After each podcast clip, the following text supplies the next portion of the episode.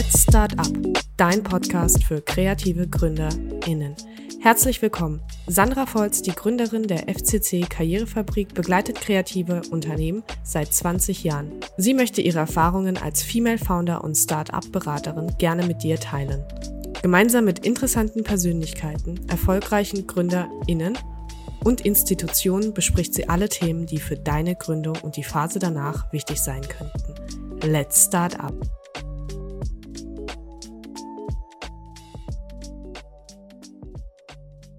Hallo Dominik, ich freue mich, dich hier begrüßen zu können. Wir kennen uns schon so lange und äh, das ist natürlich ein Thema, was Startups absolut unter den Nägeln brennt. Das ganze Thema Recht für Startups.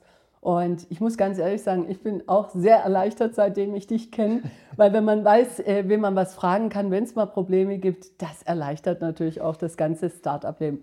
Heute bei Let's Startup Dominik Günnery von der Kanzlei Deschamps und Günnery. Und deine Kollegin ist heute nicht dabei. Wir hatten auch schon ein paar Videos mit äh, Juliette Deschamps. Eine sehr, sehr moderne, schöne Kanzlei. Okay. Und ich würde immer sagen, Dominik, du hast ein Herz für Kreative. Du machst es sehr gern. Und wir arbeiten jetzt ja auch schon seit Jahren auch zusammen genau, oder wenn Startups ja. Fragen haben. Herzlich willkommen. Okay. So, dann fangen wir doch mal so mit dem Thema an. Welche rechtlichen Grundlagen sind denn für kreative Startups zu bedenken? Weil wenn ich Workshops habe, wenn ich mit Startups rede, haben die immer Angst für Bürokratie. Ich könnte was falsch machen, ähm, ja. Recht. Und so viel ist es ja gar nicht. Aber was denkst nee, du, sind die wichtigsten ja. Punkte? Also erstmal vielen Dank für die Einladung. Also ich freue mich, wenn ich da bin. Äh, bin ja öfter mal da äh, und sind immer total äh, spannende Projekte. Ähm, und tatsächlich auch schon so der Einstieg, das sind ja immer ähnliche ähm, Fragestellungen, so ein paar ähm, letztendlich Baustellen, die man abklopfen muss, äh, rechtlich betrachtet. Äh, das Gute ist immer, dass wir da, finde ich, immer sehr gut Hand in Hand äh, arbeiten. So, und die erste Grundfrage, ähm, da geht es gar nicht so sehr um, um den Inhalt, ähm, was das Startup jetzt irgendwie verkaufen oder anbieten will, sondern erstmal die Form, wie man sich organisiert. Das ist so die Grundfrage. Ähm, ist man alleintätig? Ähm, Gibt es eine Gesellschaft? Also möchten sich mehrere gemeinsam ähm, selbstständig machen, ähm, vielleicht direkt von, von der Hochschule weg? Und dann ist immer so die Frage, okay, wie, wie organisiert man das? Und da gibt es da so ein paar ähm, äh, Konstellationen, die man gehen kann. So die, die, die, die einfachste Variante ist natürlich so ein Einzelunternehmen im Grunde. Jemand macht sich äh, selbstständig, ist vielleicht noch parallel irgendwo angestellt oder als Freelancer tätig ähm, und möchte aber praktisch sein eigenes Projekt letztendlich so aus dem Projektgedanken heraus äh, an den Markt bringen. Ähm, da, da stellt sich dann, das ist gesellschaftsrechtlich natürlich das Einfachste. Da brauche ich letztendlich nur eine Gewerbeanmeldung. So, die kostet, ich weiß gar nicht, 25 Euro. Da muss man zum Gewerbeamt Thema erledigt. Ähm, ist das Einfachste, aber halt auch ähm, hängen halt Risiken dran. Ähm, so, so, also ich sage gern so ein paar, paar, paar Dinge jetzt aus der Erfahrung raus, was für Konstellationen auftreten können und vielleicht auch die Probleme dazu. Und mhm. du stellst gern zwischendurch auch nochmal Fragen. Mhm. Also ähm, was wir jetzt ein paar Mal gehabt haben, ist, dass bei größeren Projekten, ähm, wo, wo es auch ein äh, gewisses Budget notwendig ist, um es überhaupt an den Start zu bringen, ähm, dass dann oft so Investitionsfragen, so das Höhle der Löwen-Ding, mhm. so ein bisschen ja. ähm, ähm, äh, ins Spiel kommt. Und dann die Frage ist, okay, ähm, hole ich Investoren mhm. mit an Bord, äh, vielleicht schon in Form von der Gesellschaft, also von der Beteiligung. Mhm. Das ist halt ah, äh, so schwierig. Also es machen ähm, ähm, oft schon äh, Kreative, die schon länger dabei sind mhm.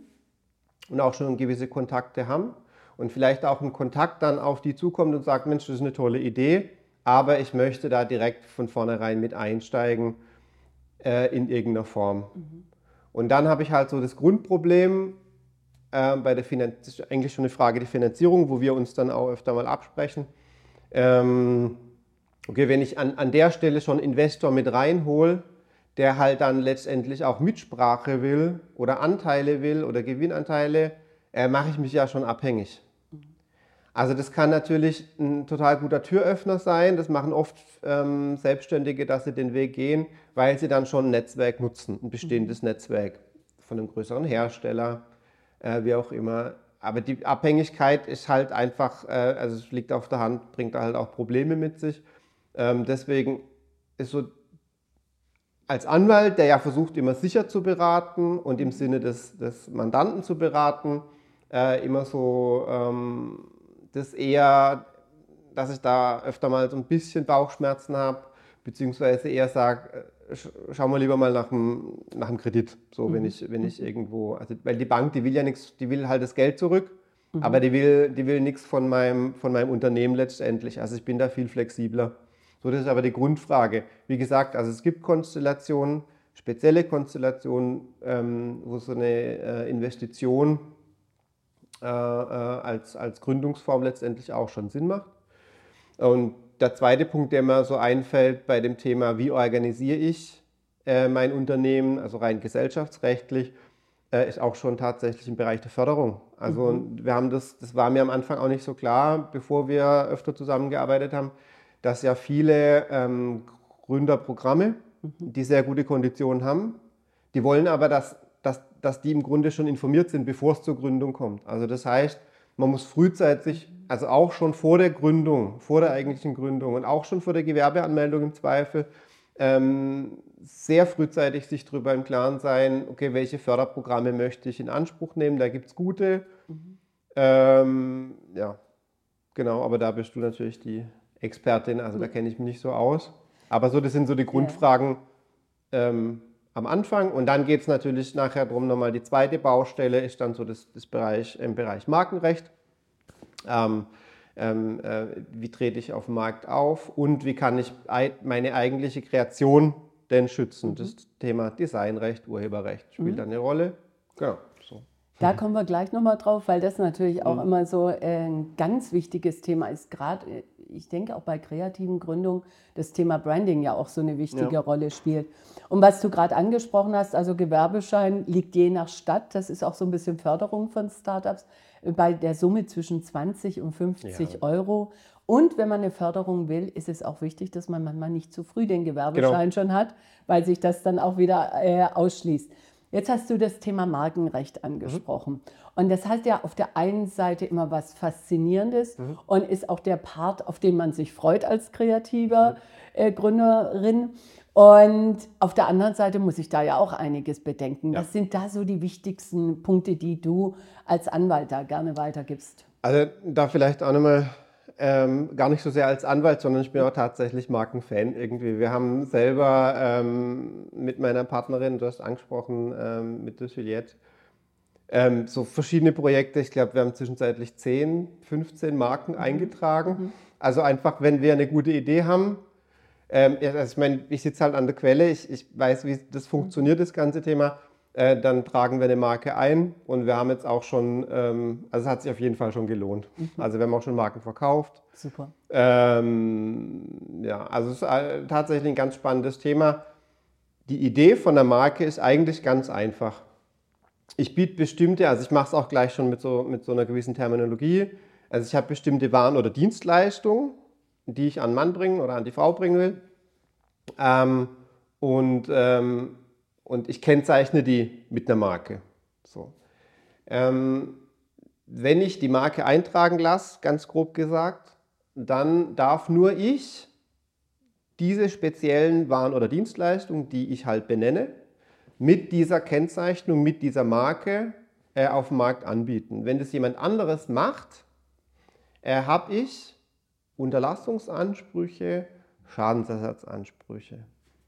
Ich mache es mit einem Beispiel. Also wir haben ähm, äh, äh, ne, wir hatten eine Marke eingetragen, also ich darf jetzt nicht sagen, wie die heißt, aber wir hatten relativ früh schon, ich glaube 2012, eine Marke eingetragen für ein anderes Projekt ähm, im Lebensmittelbereich. Und dann kam ein großer Hersteller und die fanden die Marke auch gut, aber wir, wir waren halt zuerst, also wir waren zwei so kleine Lichter, die überhaupt, also auf dem Markt jetzt irgendwie wirklich, also ähm, so David gegen Goliath mhm. äh, im Grunde. Und wir hatten halt die Marke und die wollten die. Und die, hat, die haben halt dann gedacht, die können sich dann äh, einfach an uns melden und so ein bisschen drohen und sagen, sie sind die Großen und die machen jetzt einfach. Und dann konnten wir halt sagen, Moment, wir haben die Marke eingetragen und wir hängen auch total dran. Ähm, aber ähm, wir würden die verkaufen unter Umständen. Und dann kam es zu Verhandlungen, wir konnten die dann auch verkaufen, die Marke. Und das war dann halt eigentlich auch schon, also es war nicht so geplant, aber man sieht halt einfach, ähm, man hat dann halt äh, im Grunde ein, ein, ein, starkes Schwert sozusagen. Also ich habe dann einfach einen, einen, einen, gewissen Vermögenswert, den die Marke darstellt. Mhm. Und das ist relativ wichtig, dass wenn ich, wenn ich äh, gründe, mir muss halt klar sein, wenn ich ähm, das, was ich auf dem Markt anbiete, unter, bestimmten, unter, bestimmten, äh, unter bestimmten Bezeichnungen anbiete, dann wird es die nächsten Jahre so bleiben. Und der ganze, die ganze Arbeit, die ich investiere, die Zeit, das Geld, ähm, erkennt der Markt über die Marke. Das heißt, das ist wirklich ein, ein, ein, sehr hoher Wert. Also wenn ich alles, was ich anbiete, auf einmal unter anderen Bezeichnungen mache, das ist extrem schwer. Das kann unter Umständen halt auch in die Hose gehen, auch bei größeren Anbietern. Ähm, deswegen ist bei Markenrecht wichtig, ich brauche also zwei Tipps im Grunde, wenn ich mir eine Marke eintragen lassen möchte. Ähm, die muss unterscheidungskräftig sein, dass ich sie überhaupt eingetragen mhm. bekomme. Also das ist eine Eintragungsvoraussetzung. Ähm, also man, ähm, ja, und sie muss sich halt auch abheben. Äh, die muss äh, kreativ sein. Äh, idealerweise hat sie noch einen gewissen Bezug zu dem, was ich anbiete, einfach ähm, mhm. weil das dann auch stark auf dem Markt ist. Ähm, und das Wichtige ist, dass man da am Anfang ähm, mit, einem, mit einem breiten Horizont dran geht und schaut, was möchte ich denn so auf die nächsten fünf Jahre hin anbieten und das auch direkt mit eintragen lässt. So, genau. Jetzt ist ja oft ähm, so der Gedanke ähm, da, eine Marke, wie du sagst, auch Bezug nimmt auf das Produkt, äh, auf das, was man anbietet, äh, schützen zu lassen. Wie mache ich denn eine Profi äh, professionelle Recherche, ob es schon was Ähnliches gibt? Ja. Optik, äh, Ausdruck, Name. Also wie gehe ich denn das am besten äh, im Gründungsbereich an? Ja, das ist gar nicht so einfach. Also das, äh, da gibt es verschiedene ähm, Tools, äh, auch online, äh, die man nutzen kann. Wenn man da ganz neu im Thema ist, ist es aber nicht so einfach. Also es gibt vom, je nachdem, wo man es eintragen lässt, ähm, aber also es gibt im Grunde eine deutsche Marke mhm. und eine europäische Marke, was so für Startups relativ wichtig ist. Ähm, und ähm, vor allem das Europäische Patent- und Markenamt ähm, bietet über deren Website ähm, gewisse Tools an, wo ich auch so eine Ähnlichkeitsrecherche machen kann. Das heißt zum Beispiel, äh, ich sehe hier gerade äh, hinter dir ein Buch, äh, Design Ecology. Ähm, wenn ich das als Begriff jetzt eintragen lassen will, ähm, dann kann ich es eingeben und dann zeigt es mir halt auch ähnliche Treffer an für bestimmte Waren. Aber ich muss es trotzdem noch auswerten und das ist halt die Schwierigkeit, weil das zeigt viele Treffer an und die, die, die Erfahrung zeigt, dass dann viele sich dann ähm, da ein bisschen Angst davor haben und sagen, ich möchte mich auf keinen Fall mit einem Großen anlegen und da vielleicht ein bisschen zu vorsichtig sind. Mhm. Also da braucht man so ein bisschen Fingerspitzengefühl und, ähm, und dann kann es halt immer noch sein, auch wenn man, ähm, wenn man keine ähnlichen Treffer findet bei der Recherche, ähm, dass dann das Amt sagt, die Eintragungsvoraussetzungen, Unterscheidungskraft nennt sich das dann. Also das darf nicht beschreibend sein ähm, für das, was ich anbiete. Also ich kann jetzt Cola, nur Cola, nicht für Cola eintragen lassen. Ähm, dann, äh, dann äh, ja, also kann es immer noch sein, dass das Amt sagt Nein. So, also das heißt, das ist halt, das ist ein Ansatz, um mal zu recherchieren. Ähm, aber ist, ja, man muss, man muss es so ein bisschen mit Vorsicht genießen ähm, weil das Geld, wenn man dann die Eintragung macht, ist halt dann weg, wenn das Amt nachher sagt, es funktioniert nicht.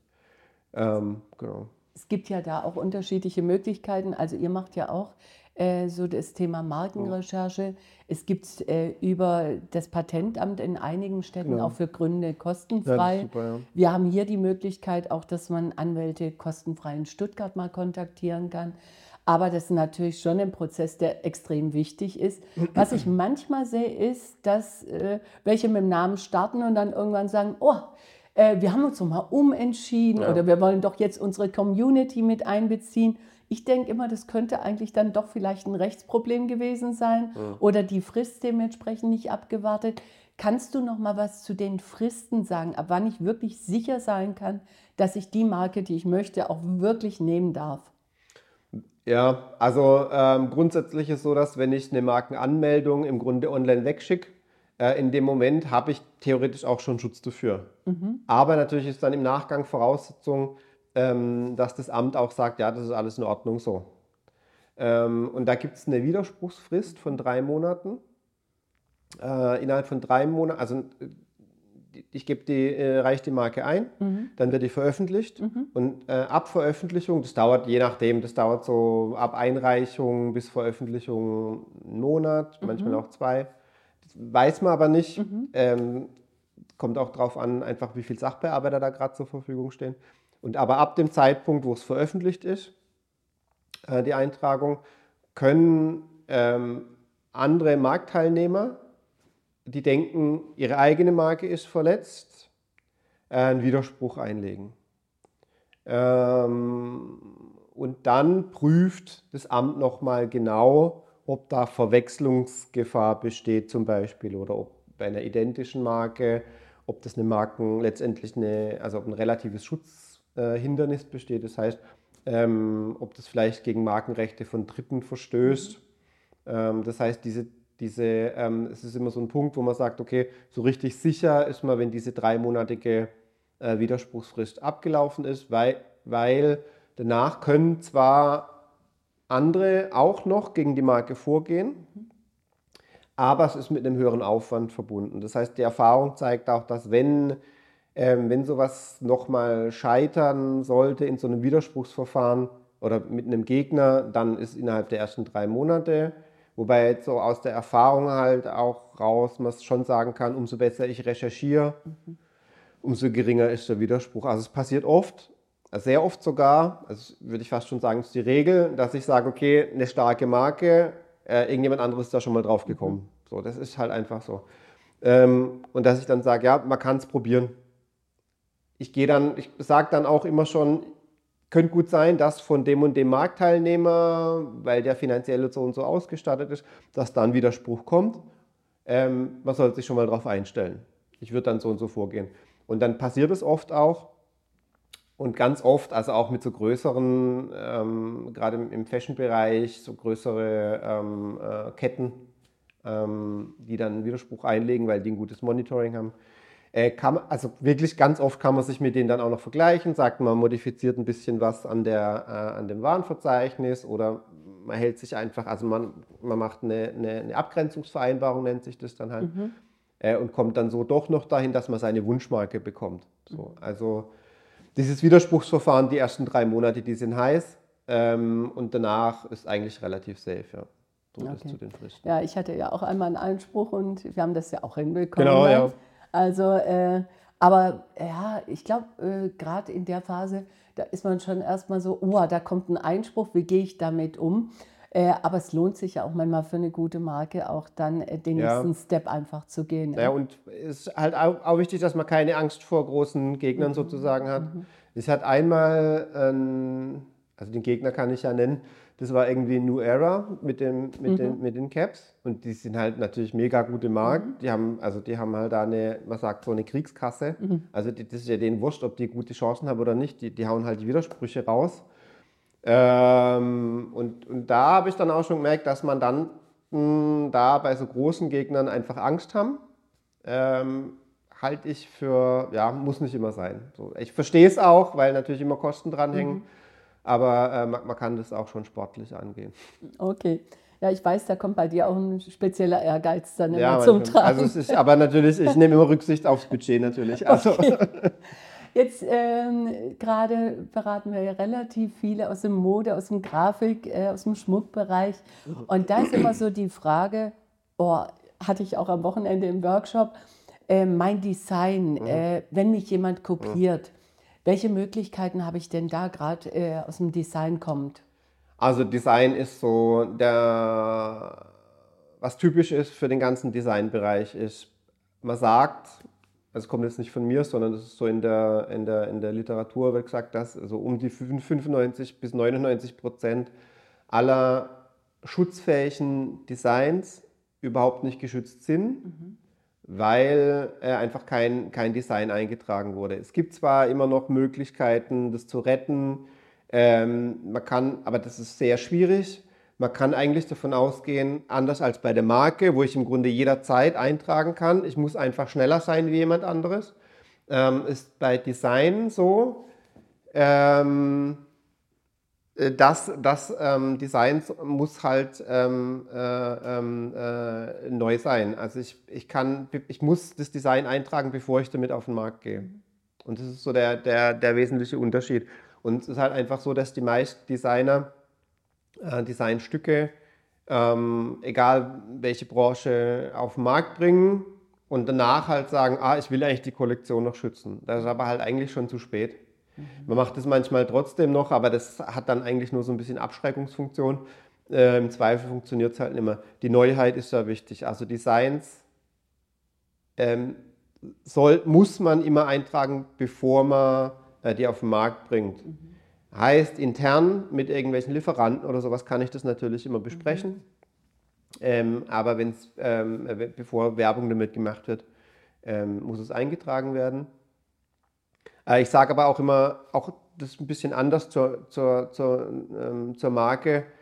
Ähm, ich sage Mandanten meistens, dass, ähm, dass die das selber machen sollen, die Designeintragungen, mhm. weil es nicht so kompliziert ist. Ähm, ich kann ganz, vor allem nicht so teuer. Also ich kann ähm, beim deutschen Patent- und Markenamt mhm. Designs eintragen lassen und da kostet irgendwie, ich bin mal die aktuellen Zahlen, weiß ich gar nicht, ich glaube 7 Euro, 6 oder 7 Euro. Das ist nicht so teuer. So, das ist, ja. äh, aber ich muss halt immer 10 mindestens ja, pro ja. Kollektion. Aber da sprechen wir irgendwie, wenn man das selber macht und ähm, was weiß ich, 100 Euro für so eine kleine Kollektion. Mhm. Ähm, ja, man hat dann zwar keine Recherche dabei, aber man hat dann gewiss, immer hinten so, so einen gewissen Schutz. Der Schutzbereich ist aber auch mhm. sehr gering, das heißt nur äh, das konkrete die konkrete Gestaltung, das konkrete Werkstück in der Gestaltung ist halt geschützt gegen Nachahmung. Das heißt, es ist eigentlich nur ein Plagiatsschutz im Grunde. Dazu habe ich eine Frage, weil wir haben ja jetzt hier auch äh, am Ort die Hochschule mhm. äh, und die haben ihre Werkschau. Mhm. Und da werden ja oft ganz neue Themen, auch teilweise Innovationen, Patente vorgestellt. Und die sind ja meist nicht darüber informiert, dass sie, wenn sie schon mal präsentiert haben, ja. in einer Show oder in einer Präsentation, dass sie im Grunde dann die rechtliche Grundlage für das Patent oder den mhm. Designschutz gar nicht mehr haben. Mhm. Sollten die eigentlich besser vorher mal darauf aufmerksam gemacht werden? Weil ich sehe das immer, wenn ich zur Werkschau komme, so fantastische Ideen und manchmal sind es ja wirklich komplette Innovationen. Ja wie siehst du das? Müsste man da eigentlich so ein bisschen in Vorleistung gehen und mal eine Info drüber geben? Muss man so ein bisschen unterscheiden, weil, ähm, also gerade bei so einer Werkschau, das ist ja mhm. oft so, dass es, das sind tolle Ideen mhm. und äh, das ist sehr innovativ, aber oft mhm. jetzt nichts, was unbedingt in die Produktion geht. Mhm. Also ich finde, das, das wäre wär schön, wenn man das, wenn man wenn, wenn auch Studenten das vorher machen würden, mhm. einfach aber eher so, um, um, in den, um so einen professionellen Workflow reinzubekommen, als Übung auch. Mhm. Ähm, in der Praxis habe ich das jetzt bisher tatsächlich noch nie erlebt, dass das zum Problem wurde, äh, dass, dass jemand wirklich, ähm, äh, aber vielleicht kam es auch nie bei mir an, aber dass jetzt wirklich aus einer Werkschau eins zu eins was kopiert wurde, ähm, habe ich jetzt so noch nicht. Aber ja, da hast du vielleicht andere Dinge äh, erlebt. Allem, das ist ganz interessant für die Firmen ähm, ja. Weil es ist ja wirklich, äh, sagen wir mal, aus allen Bereichen. Ich bin ja jedes Mal so mhm. begeistert, was man sieht. Und das Bewusstsein ist einfach äh, gar nicht da. Was man aber da beachten muss, einfach um da jetzt auch keine Pferdescheu zu machen oder so, ähm, die Idee an sich ist nicht geschützt. Also wenn ich eine tolle Idee habe, dann ist es eine tolle Idee, die kann jeder andere halt übernehmen. Äh, zum Beispiel die Verwendung von einem bestimmten Material oder die Kombination aus bestimmten mhm. Materialien. Mhm. Ähm, Im Designrecht ist immer die konkrete Gestaltung mhm. nur geschützt. Das heißt, relativ geringe Abweichungen reichen eigentlich schon, dass es jemand anderes auch praktisch ähm, als eigenes mhm. Stück ähm, vertreiben kann. Jetzt ähm, ein ganz wichtiges Thema natürlich Social Media. Ja. Also ich meine, es geht nichts ohne Instagram, TikTok ja. und äh, weitere Kanäle. Und bei manchen ist es ja so ein fließender Übergang. Also die haben einen privaten Account und dann fangen sie mal an, ein bisschen was zu bewerben. Andere fangen gleich professionell mit dem äh, Business-Account an. Was kann mir denn passieren, wenn ich bei Social Media das nicht kennzeichne, dass es ein Unternehmen ist und ich gewerblich tätig bin? Das ist ein, ein weites Feld. Ich sage mal so, die, die, die, die, die, die, die größten Fehler oder was so am, am, die größten Probleme, die so auftauchen. Also am Account selber ist eigentlich, ähm, also es ist so, dass, dass die Datenschutzgrundverordnung, mhm. Telemediengesetz, ähm, schreibt für jeden gewisse Informationspflichten vor. Also grob gesagt, wenn jemand ähm, einen Kanal aufmacht irgendwo äh, auf einer Social-Media-Plattform, dann muss er halt bestimmte Pflichtinformationen dort bereithalten. Ähm, das ist eigentlich relativ leicht umzusetzen, trotzdem haben es die wenigsten. Ähm, ja, also der, der, der, der, einfachste Vorgang ist da im Grunde relativ viele Informationen auf einer eigenen Website bereitzustellen und dann bei Social Media zu verlinken. Das hat sich so durchgesetzt und das macht auch so im Grunde am meisten Sinn. Ähm, was dann aber noch dazu kommt, also zum Beispiel WhatsApp mhm. äh, ist so, die haben das als erstes so sauber getrennt, natürlich ähm, vor dem Hintergrund, dass die Geld verdienen wollen. Aber es gibt halt ähm, ähm WhatsApp Business äh, und da ist der wesentliche Unterschied, also die haben natürlich mehrere Funktionen, ähm, aber da ist vor allem der Unterschied, ich kann diese Pflichtinformationen gezielter platzieren und natürlich sagt WhatsApp, wenn du gewerblich WhatsApp nutzen willst, dann musst du den Business-Account nutzen. Mhm. Das heißt, theoretisch ist es halt eine Lizenz, ähm, ein Verstoß gegen die Lizenzvereinbarung mit ähm, WhatsApp, wenn ich auf einmal mhm. ähm, da im Grunde einen privaten Account als äh, Business-Account nutze. Aber auch da, das ist, ähm, das, dass das in der Praxis jetzt ein großes Problem wäre, ähm, eher selten. Also wichtiger ist, dass man halt, auch wenn man jetzt einen privaten Account nutzt und das so fließend übergeht, dass man gewisse Pflichtinformationen halt vielleicht auf der Website bereitstellt, also gerade so Datenschutzerklärung, ähm, Impressum und dann verlinkt. Ähm, in der Praxis der relevanteste und teuerste Fehler, äh, der bei Social Media gemacht wird, ist, dass ähm, es sind Urheberrechtsverletzungen, dass ich ähm, mhm. fremde Werke ähm, poste oder, oder, oder reposte, äh, damit veröffentliche und dann eine Abmahnung kassiere. Mhm. Und dann ähm, eigentlich die meisten denken, ja Moment, ich habe das doch nur, äh, äh, das hat doch jemand schon äh, in diesem Social Media ähm, äh, äh, Account in seinem, auf der Plattform bereitgestellt. Ich habe das doch bloß nochmal auf meinem praktisch gerepostet. Mhm. Ähm, da ist aber so, dass, dass das urheberrechtlich geschützt ist und die Rechtsprechung ist da durch und es ist halt klar, dass ich, wenn ich fremde Inhalte, also da geht es halt um Fotos in der Regel, ähm, dass das im Grunde schon eine Urheberrechtsverletzung sein mhm. kann unter Umständen. Man mhm. muss da aufpassen so ein bisschen. Kommt auch auf mhm. die Plattform an, das kommt auch auf die Bedingungen an von der mhm. Plattform, die funktionieren da unterschiedlich. Mhm. Man muss sensibel sein, was das Thema angeht. Oder ähm, wo ich, ja, also ich hab, hab jetzt, hatte einen Fall, ähm, wo ein, ähm, ein, ein Schmucklabel, ähm, die haben also professionelle ähm, Fotos ähm, von einem Model mhm. Ähm, mit, dem, mit dem eigenen Schmuck zwar, aber keine Fotos, die, die das Label beauftragt hat, genutzt. Mhm. Die sind halt an die Fotos drangekommen und haben die veröffentlicht und, ähm, und da gab es dann halt von den äh, Models die Abmahnung. Und das ist teuer. Also da sprechen wir von je nach Model von ein paar tausend Euro okay. oder noch mehr. Also das ähm, ist dann wirklich, da geht's dann, das kann wirklich sehr teuer sein. Mhm. Also das heißt, wenn ich Fotos verwende äh, auf meinem Social Media Account, äh, wirklich die Rechte klären. Das ist sehr wichtig. Jetzt bist du ja auch äh, ausgebildeter und zertifizierter Datenschutzbeauftragter, ja. was ja auch immer wichtiger wird. Und das Thema Akquise ist ja ein Punkt. Kann ich irgendwelche Adressen verwenden? Mhm. Äh, kann ich dementsprechend äh, äh Werbung machen, wieder Kontakt aufnehmen?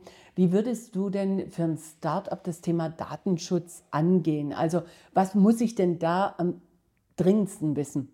Ja, also da ist halt ähm, wichtig, dass man sich von Anfang an dem Thema annimmt, um, um einfach gut aufgestellt zu sein. Auch. Ähm, erstens ist so die eine Baustelle im, im Datenschutzbereich ist so die Außendarstellung, das heißt die Pflichtinformationen müssen erteilt sein. Das ist im Grunde, was ich schon gemeint habe. Dass, ähm, allein deshalb empfehle ich schon im Grunde eine eigene Website, ähm, weil ich da halt einfach gut ähm, diese Pflichtinformation erteilen kann und von anderer Stelle darauf verlinken kann. Mhm. Ja, das ist so der eine Bereich. Ähm, die Pflichtinformationen. Ähm, der, der zweite Bereich ist, also bei Kreativen oft, was so ein bisschen untergeht und was im Moment die Rechtsprechung, wo es immer mehr Urteile dazu gibt.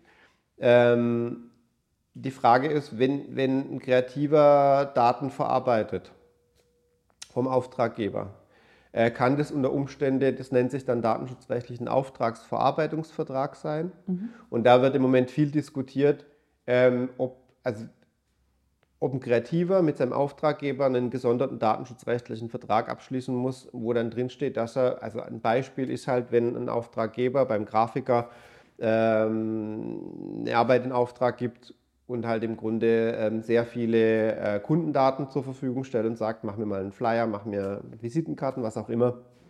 So, dann, ähm, dann ist die Frage, die Verarbeitung der, der Kundendaten des Kunden, äh, ist es eine Auftragsverarbeitung?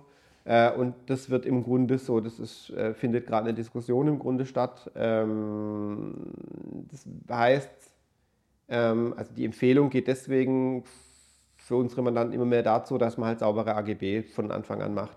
Das hat mehrere Vorteile. Ich kann dort einfach diese Datenschutzsituation mhm. schon regeln äh, bin dann auf der sicheren Seite und kann dann natürlich halt auch so Dinge einbauen wie die Frage, ähm, wie viele Korrekturschleifen äh, äh, dürfen, dürfen oder müssen gemacht werden, mhm. ähm, ja, was für ein Stundensatz und mhm. so. Also ähm, die Haftung, also so AGB ähm, ist da ein Thema, was jetzt durch das Thema Datenschutz auch wieder weiter in den Vordergrund gespielt wird.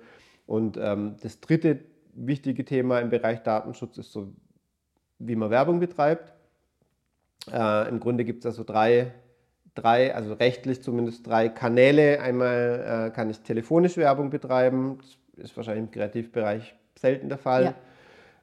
Ähm, E-Mail-Werbung ist halt so mhm. das Hauptthema. Ja. Ähm, und das dritte ist, wenn es postalisch, also das heißt klassisch in Briefform äh, stattfindet und ich das äh, äh, direkt jemandem zusende. Und da ist halt so, wenn man das in diese drei Bereiche unterteilt, ähm, ist relativ klar, dass ich per Post, also in Briefform darf ich, darf ich im Grunde alles machen. Ähm, telefonisch gegenüber Unternehmern ähm, darf ich auch Werbung betreiben. Das heißt, ich kann als jemand, der äh, irgendwie versucht, ein, ein neues Projekt ähm, ins Laufen zu bringen, äh, rumtelefonieren ohne Ende. Das ist zwar Werbung, ähm, ist aber an sich völlig zulässig, auch wenn ich die Daten irgendwo aus dem Internet habe, bei Unternehmern. Ähm, E-Mail-Werbung ist natürlich problematisch. Mhm. E-Mail-Werbung ist tatsächlich so gut wie immer verboten. Mhm. Also da muss ich sehr aufpassen, da passieren auch die meisten Fehler.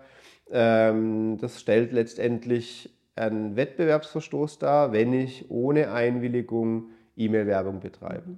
Wir alle kriegen oft genug E-Mail-Werbung, man muss mal drauf schauen, das ist so gut wie nie aus Deutschland.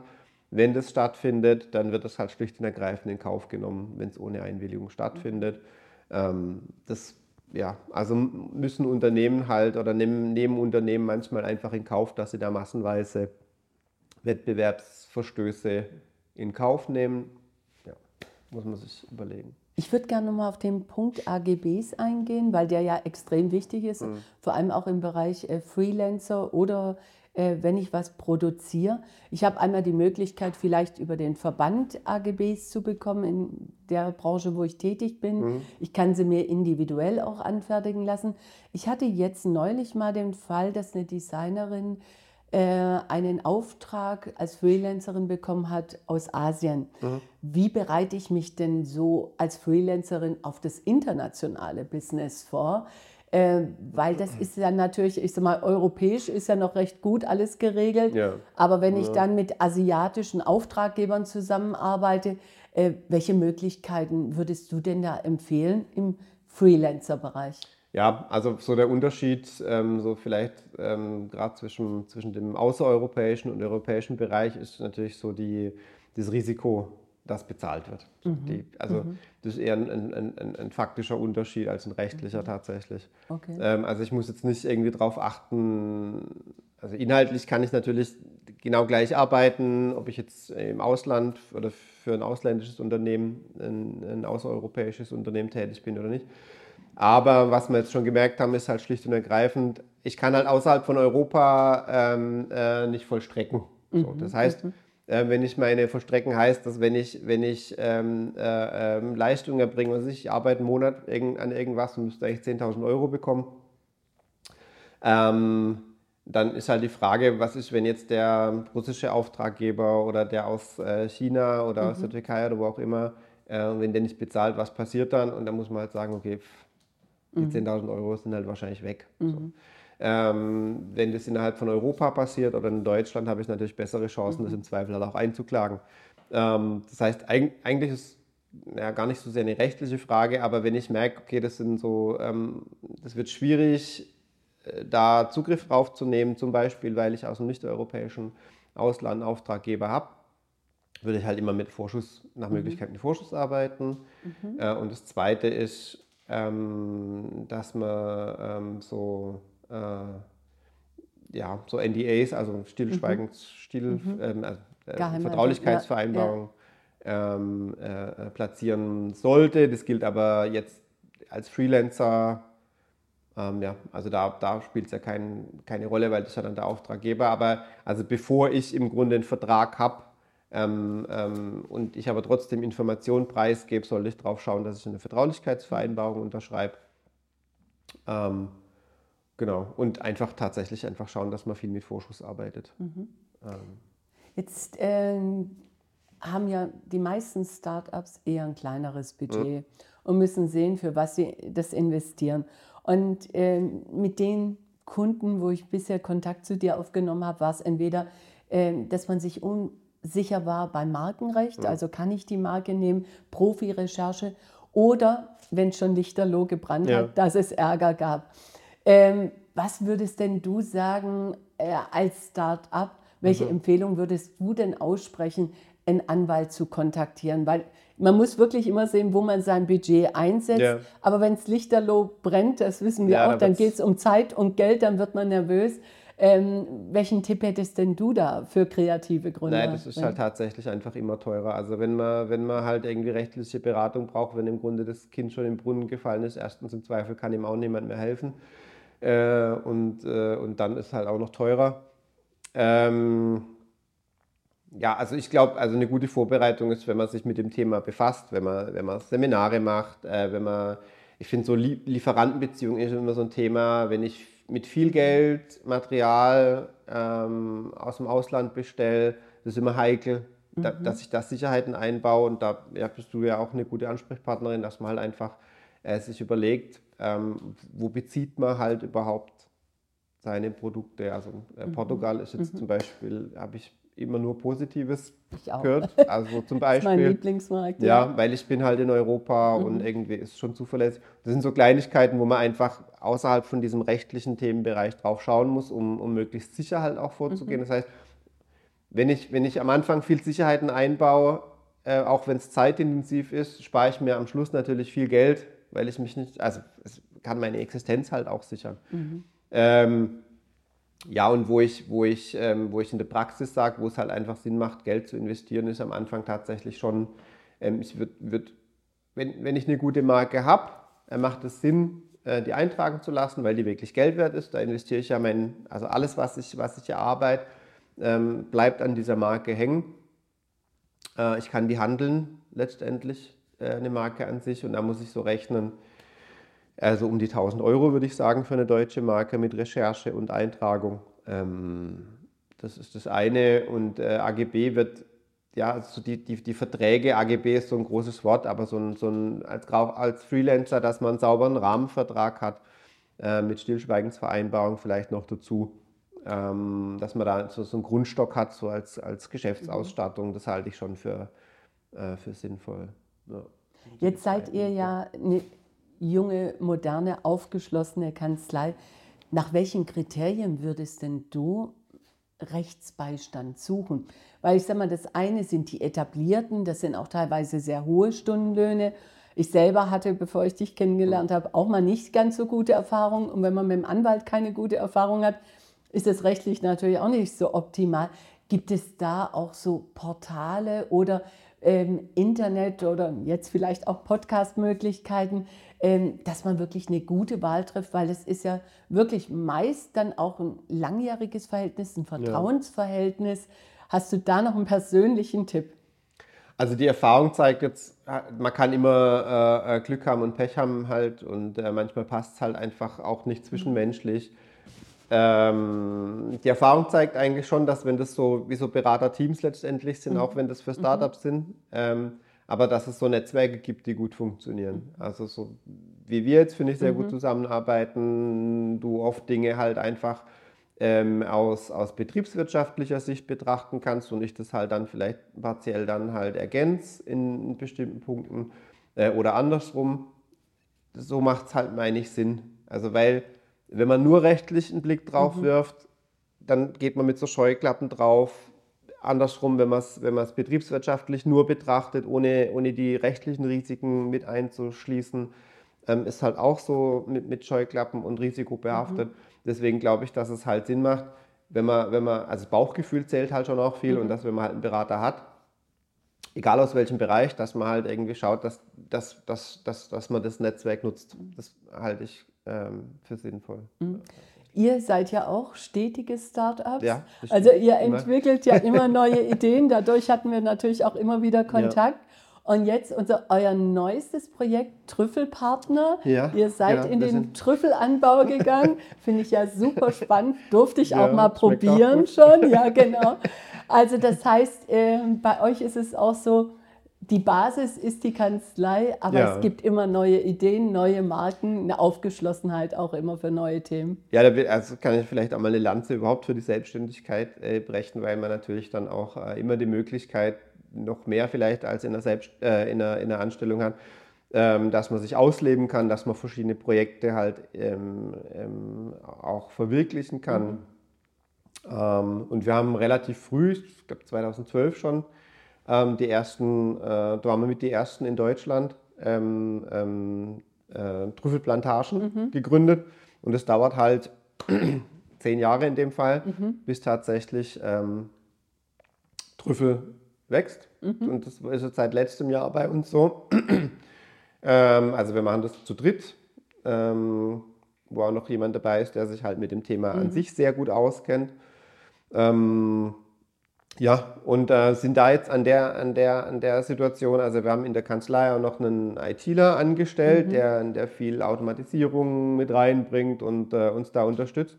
Und mit dem zusammen haben wir jetzt da ähm, Trüffelpartner im Grunde eine, eine Plattform für Trüffelbegeisterte mhm. äh, aufgesetzt, ähm, wo, wo halt, das sind ja viele so kleine Mikrounternehmen, ähm, die entweder einen Hund haben und gern suchen oder halt eine Plantage haben, aber keinen Hund haben ähm, ähm, oder eine bestimmte, ein bestimmtes Substrat haben, was sie verkaufen mhm. wollen oder ein bestimmtes Produkt. Aber das sind ja alles sehr kleine Unternehmen und versuchen die jetzt so ein bisschen zusammenzubringen über eine mhm. Plattform äh, mit, mit, Webshop angeschlossen, Forum angeschlossen, genau. Sehr schön. Ja, also es tut Dank. sich immer was. äh, Dominik, herzlichen Dank äh, für die Beantwortung der Fragen. Ähm, es ist wirklich einer der wesentlichen Punkte, äh, wo eine Unsicherheit besteht, wo man einfach ein paar Tipps braucht, Vorgehensweisen, auch das Ganze praxisorientiert. Ich danke dir ganz, ganz herzlich. Äh, Sehr gerne, hat Spaß. Und ja, Dankeschön. Das war Let's Start Up, dein Podcast für kreative GründerInnen. Abonniere unseren Podcast, damit du keine neue Folge verpasst. Und schau mal bei unseren Social Media Kanälen vorbei unter FCC Karrierefabrik auf Instagram, Facebook und LinkedIn. Und falls du mal eine Frage zum Thema Gründung hast oder ein Thema, das du gerne im Podcast hören würdest, dann melde dich über unsere Social Media Kanäle. Wir freuen uns auf dich und bis zum nächsten Mal.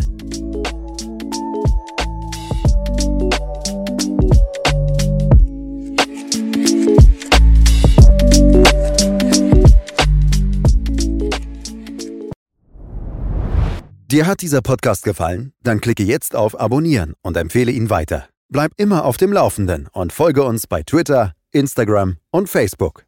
Mehr Podcasts findest du auf meinpodcast.de.